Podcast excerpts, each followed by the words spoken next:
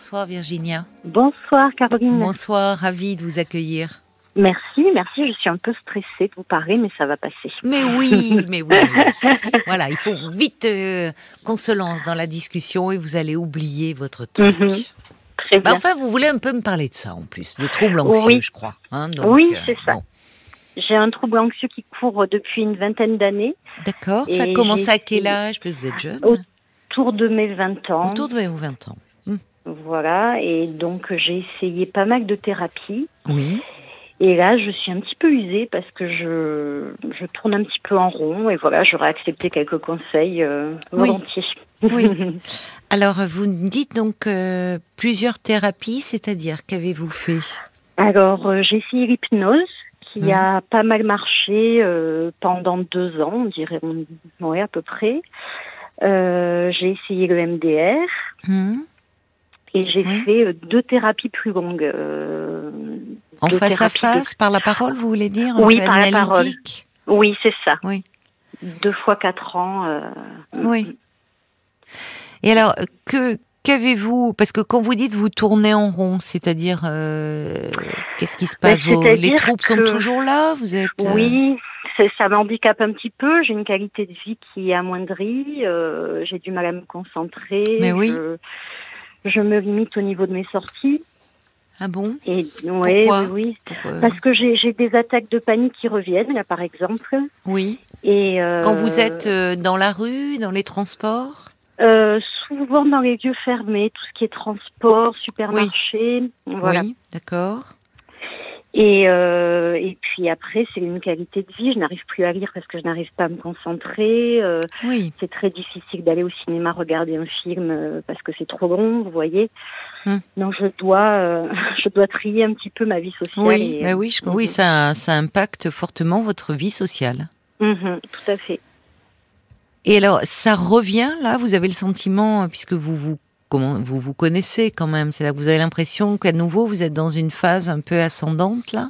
Tout à fait, tout à fait. J'ai l'impression que c'est assez cyclique et euh, alors et dès qu'un stress survient ou un gros Oui. changement ou même un Oui. petit changement, hein, euh, j'ai l'impression que ça repart, euh, ça repart en fait. Mm, mm. Voilà.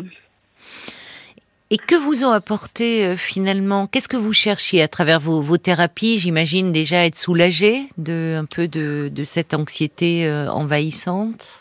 Oui, c'est ça, une détente corporelle parce que en fait, je suis tendue en permanence. Oui. je sais que c'est un petit peu étrange de dire ça. Ah non, oh non, Mais, non, c'est pas étrange. Non, non, non. Vous êtes Ouais, sous ouais, tension. euh, oui. Exactement, en permanence. Et c'est épuisant. C'est le euh, propre de l'anxieux, hein, c'est-à-dire qu'il Mm. anticipe toujours. c'est Euh, ça. il anticipe euh, le euh, l'événement dramatique qui pourrait arriver ou la complication. Donc, évidemment, anticiper, ça veut dire avoir toujours euh, l'esprit encombré et euh, finalement se préparer. Au fond, on est donc le corps aussi est tendu, prêt à réagir. euh, Tout à fait. euh, donc ça, il y a- ça crée aussi une fatigue. Mm, mm. Et, fait, cette difficulté, enfin, qui se traduit, cette difficulté de à vous concentrer, par exemple, parce que Mhm. votre tête est absorbée, vous avez des pensées, euh, Oui, c'est ça. vous avez ça, votre esprit je- toujours, euh, toujours, euh, vous avez un, un petit manège infernal, quoi, dans la tête. Exactement, un, petit hamster qui, euh, marche en permanence. Oui, oui. Ouais. Et Vous dites que l'hypnose, l'hypnose, vous avez fait du bien? Oui, j'avais fait de l'hypnose avec un psychiatre euh, et ça m'avait fait, euh, ça avait duré six mois. Donc et, euh, et après pendant deux ans, ça m'avait fait, euh, ça m'avait fait du bien, oui. D'accord. J'avais l'impression de de- d'être plus relaxée, et, Oui. euh, d'avoir trouvé un équilibre en fait, Bon. et de gérer un peu mieux le stress, etc. Bon, très bien. Voilà. Et ensuite, alors euh, par la suite, j'ai essayé de le revoir et ce monsieur est parti à la retraite. Ah. Donc, euh, donc voilà, je suis partie sur, sur autre chose. euh, Oui, c'est-à-dire qu'il était à la retraite quand vous avez essayé de le consulter? Exactement. Quand Ah j'ai oui. essayé de le recontacter, parce que je me suis dit bon, bah écoutez, ça avait marché, pourquoi pas euh, faire Mais un- oui, mais je un comprends très bien. Oui, ça vous avait apaisé, ça vous avait fait du bien. Exactement. C'était quel, euh, quel type d'hypnose, vous savez Alors, je ne sais pas. Il pas. paraît de. Si peut-être que si vous me citez des noms, je. Hypnose pourrais- euh, ericksonienne ou Euh, il paraît d'hypnose premier degré. Je ne sais pas si. euh, Hmm. Ouais. Bah, cela dit, vous pourriez, si, si vous aviez, c'est toujours pareil. Hein, il y a des Mhm. personnes euh, qui vont être réceptives, à Mhm. d'autres moins, d'autres pas du tout. Si euh, vous aviez eu euh, vraiment des bénéfices, puisque vous me dites pendant deux ans vous vous sentiez beaucoup plus détendu, beaucoup plus apaisé, vous Mhm. pourriez euh, retrouver euh, quelqu'un, même si ce monsieur-là, ce psychiatre est à la retraite, euh, vous pourriez. Après, c'est vrai qu'il y a une, il faut aussi. il y, a, il y a- il y a la méthode, mais il y a aussi la relation avec le thérapeute qui est importante, hein, une relation de, Mhm. de- de confiance qui fait aussi partie du dispositif thérapeutique. Mais vous pourriez réessayer, puisque semble-t-il sur vous ça idée, marchait oui. bien. Voyez Oui, ça marchait, en effet, oui, oui. Enfin, et ne pas laisser au fond, euh, justement, puisque vous êtes à même de repérer les premiers signes Mhm. et qui, deviennent un peu envahissants et qui vous limitent. C'est le mot dans votre vie. Tout à fait. Ne pas les laisser gagner du terrain. Parce que Mhm. ça peut tourner, vous parlez d'attaque de panique. hein. C'est-à-dire que, vous voyez, là, on est à un seuil où on est dans l'angoisse, là. Il y a Oui, quelque chose oui. qui tourne à la... Vous avez fait des attaques de panique euh, dans les transports? Oui, ah non, c'était ce week-end, donc euh, j'étais au supermarché, j'ai dû Oui. en partir rapidement parce que c'était plus possible. Oui. J'ai la tête qui tourne, j'ai le cœur Oui. qui s'emballe. Oui, c'est très pénible. Ouais. Et vous, avez- vous, ne, vous avez pu rentrer chez vous? Oui, alors je me suis calmée, c'était un petit peu loin de mon domicile. Euh, j'avais de la route à faire, il fallait que je conduise. Oh là là, euh, Oui, c'est ça pas a été bien un petit ça. peu dur, ouais, ouais. Mais tant bien que mal. voilà, oui, c'est même arrivée, dangereux. Enfin, Ouais, ouais, ouais. oui, de, de prendre le volant euh, dans cet état-là. Mm, Dans votre mm, voiture, ça n'est pas non, parce qu'une fois que la crise est là, c'est difficile de l'arrêter. C'est ça, tout à Et c'est là où, je ne sais pas, on ne vous avait pas prescrit un anxiolytique, même euh, légère, de, à, à des doses très légères, mais Alors j'ai des anxiolytiques, j'ai même euh, j'ai un suivi avec une psychiatre actuellement parce que ça avait pris des, des proportions Oui. euh, énormes. À des certaines périodes de ma vie, je ne pouvais plus sortir de chez moi. oui, ça tournait un euh, peu presque à une phobie sociale, enfin. Oui, tout à fait. tout à fait. D'accord, d'accord. Et donc là actuellement, je suis suivie par une psychiatre et j'ai aussi un traitement antidépresseur D'accord. et j'en suis à une troisième molécule, à un test, euh, voilà, parce qu'on teste. euh, Avec elle, oui, que- quelque chose où, elle. pour voir comment vous réagissez. euh. Exactement. Bon, donc ça c'est bien déjà d'avoir ce suivi parce que par exemple quand vous ce week-end là, quand euh, vous avez eu cette attaque de panique là dans le supermarché, vous Mm. n'aviez pas votre anxiolytique sur vous? Je l'avais, mais si vous voulez, une fois que la crise est en route, euh, Oui, c'est dur de l'enrayer. Je suis d'accord avec vous. Alors il faut que je oui, prenne juste avant. Pardon, excusez-moi, je vous coupe. Il faut, il faut que j'arrive à, à, à prendre conscience qu'elle arrive juste avant, si vous voulez, et euh, pour euh, pour l'enrayer. c'est-à-dire que ça il faudra voir avec votre psychiatre. Mais Mm. euh, puisque vous êtes dans un moment à nouveau un peu de fragilité, il y avoir des Mhm. éléments dans votre vie euh, qui euh, vous vous déstabilisent un peu, vous stressent. Peut-être que euh, ça serait, enfin, vous verrez avec elle, mais je ne sais pas ce comment elle vous l'a prescrit, de le prendre un peu de façon plus régulière en ce moment, Mhm, pour justement anticiper la mhm. crise. D'accord. Je ne sais pas, elle vous l'a pas Oui, prescrit elle m'a, elle m'a dit, ça. euh, oui, si, si, elle m'a dit de, de répéter les doses si c'était euh, nécessaire. Vous en voyez. Mhm. Parce que c'est vrai que lorsque euh, la crise d'angoisse, l'attaque de panique est là, euh, Mhm. c'est beaucoup plus difficile à enrayer. On y Ouais. arrive, hein. C'est-à-dire que dans ces cas-là, euh, il est toujours possible de euh, doubler les doses. Alors, euh, je dis ça avec, on va dire comme avec l'alcool, avec modération. Hein. Il s'agit pas Mhm, de, oui, de- oui, bien de- entendu, bien Vous entendu. voyez, parce que c'est bon, voilà, ça reste des anxiolytiques, on peut pas faire n'importe quoi avec elles. Ah, Mhm. Mais en général, ça se, enfin, c'est des, il y a des dosages déjà, et on peut donner quand on est dans ce contexte-là, tel que le vôtre, euh, le prendre de façon un peu régulière. Ça ne veut pas dire que vous n'allez pas le prendre en- tout le temps, hein, mais là, Mhm. dans cette période-là, un peu en régulière pour justement anticiper, éviter la grosse crise. Mhm, Et mhm. si jamais elle se produit, il est possible de, raj- de rajouter un quart ou un demi, voyez. Bon. Oui, oui, oui.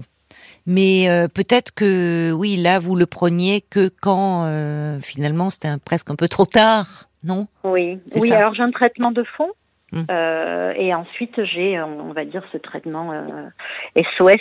C'est ça, mais c'est important. Oui.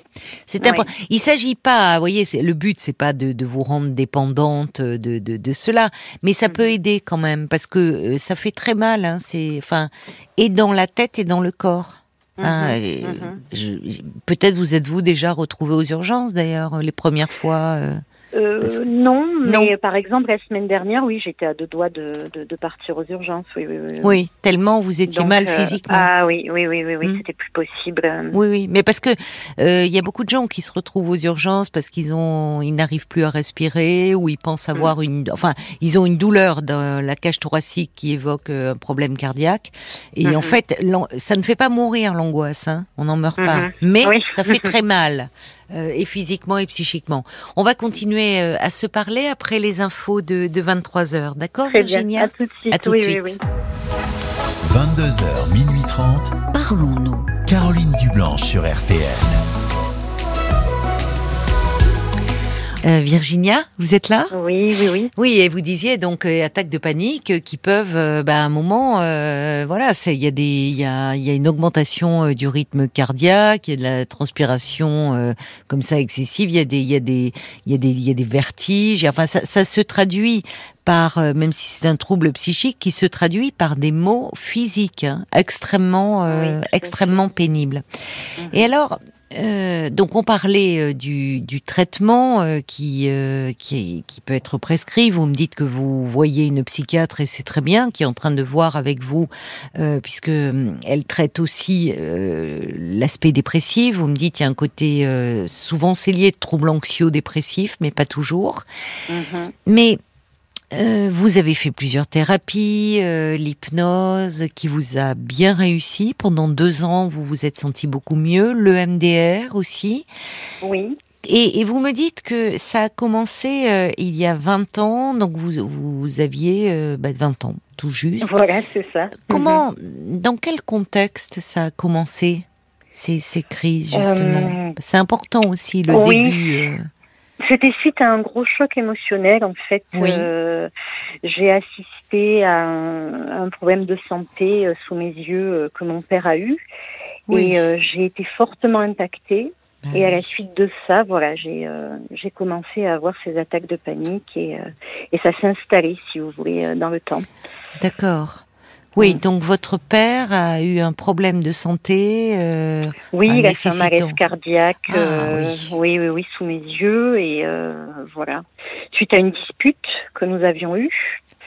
c'est Et, terrible. euh, Oh ouais, là ouais, là là là, le poids. Enfin, c'est terrible euh, pour vous pour Mhm. lui évidemment, mais il, il s'en est sorti. Il s'en est sorti. Alors, il est décédé là il y a quelques mois, euh, il, y a, il y a six mois de ça, mais sinon Ah. à l'époque, euh, il, il a récupéré. Il a été hospitalisé pendant quelques temps, puis il a récupéré, oui.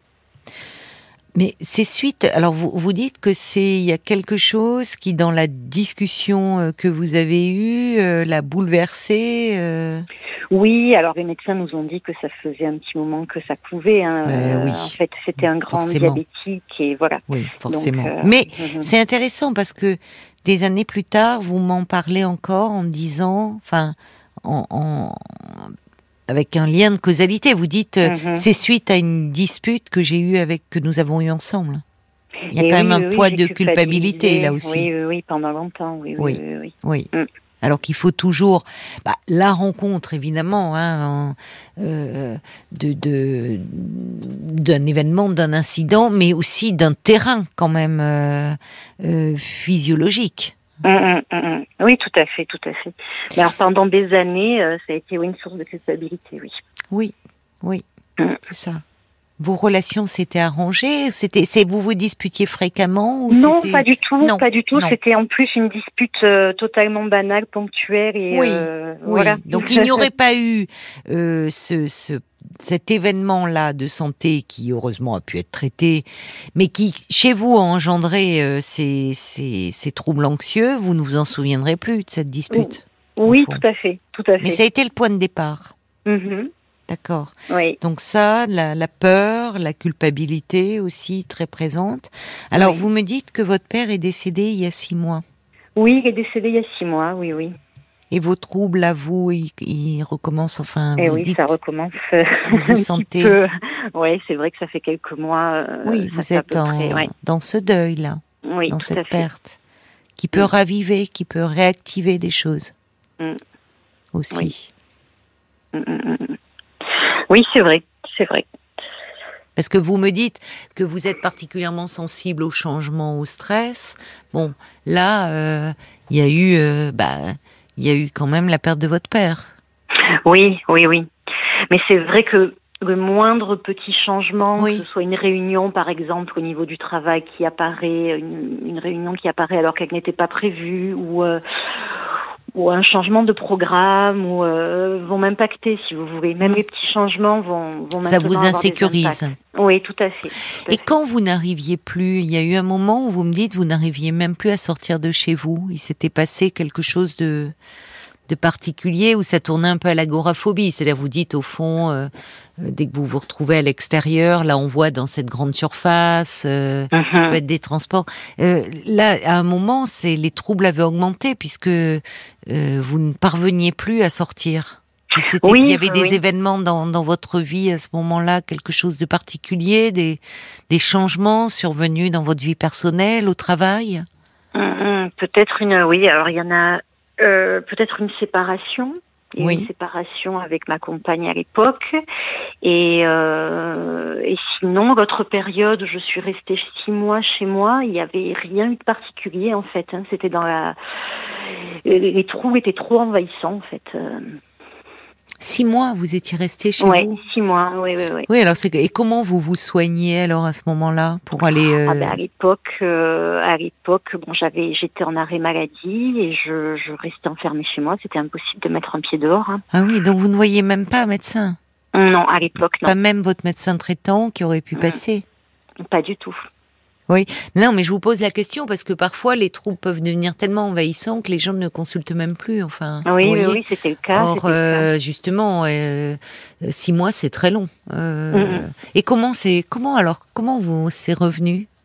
Alors c'est revenu. J'ai un, j'ai un ami qui est formidable, qui a eu la patience de, de venir chez moi, de passer du temps avec moi. Oui, oui. Euh, on a refait des petites sorties, mais ponctuellement. euh, oui. Voilà. Et en fait, euh, j'ai l'impression qu'il m'a remis un petit peu le pied à Et oui, l'étrier. et oui. Voilà. Et vous Et sécurisez en fait. C'est- Exactement. Il avait une fonction un peu anxiolytique pour vous. Par sa présence à vos côtés, vous pouviez réinvestir l'extérieur. Tout à fait. ouais. Parce que vous vivez seul, sinon? Oui, actuellement, je vis seule. Oui, oui, à l'époque aussi. Oui. Oui. Alors ça, évidemment, ça, ça n'aide pas. Enfin, vous voyez, par rapport à ces troubles-là. Parce Mm. que du coup, bah, vous rentrez chez vous, vous êtes seul, et il n'y a, il y a rien qui vient arrêter vos pensées. Là où fait, finalement, s'il y a la, la présence, on voit bien Mm. d'ailleurs comme la présence euh, de votre euh, amie, à quel point elle vous a fait du bien. Elle a Mm. été thérapeutique. Et, et l'isolement, euh, le fait, euh, quand on est dans des troubles anxieux, le fait de, bah, une fois qu'on referme la, porte de chez soi, on, on reste avec ces pensées euh, qui tournent en boucle dans la tête Mhm. et, et qui peuvent, enfin malgré nous, augmenter en intensité, voire enfin quelque chose qui prend des tournures dramatiques. Là où le fait d'en parler, vous voyez, simplement comme quand on rentre, ce que font beaucoup, bah, beaucoup de gens, ils racontent leur journée. Bon, ça permet de diminuer la portée un peu euh, émotionnelle. euh, c'est quelque Mhm. chose. Le, fait de pouvoir mettre des mots là-dessus aussi. Et oui, c'est vrai, c'est vrai. Mais en vivant seul, euh, c'est pas facile. C'est quelque chose qui est pas facile, oui. Les Mm. thérapies par la part, enfin, euh, justement, où vous me dites vous avez essayé des thérapies un peu analytiques, là, c'est vous vous sentez moins à l'aise dans. Je suis un petit peu moins à l'aise. Après, on est allé chercher dans des problématiques aussi de l'enfance, donc ça m'a fait du bien, ça m'a fait réfléchir. Mais c'est vrai que les périodes où je suis extrêmement tendue euh, ou fatiguée, c'est plus difficile de parler, si vous voulez. Bien sûr, c'est vrai, euh, c'est vrai, ouais. ça, c'est complètement. Oui, Mm, mais peut-être pas dans ces périodes, un peu de crise.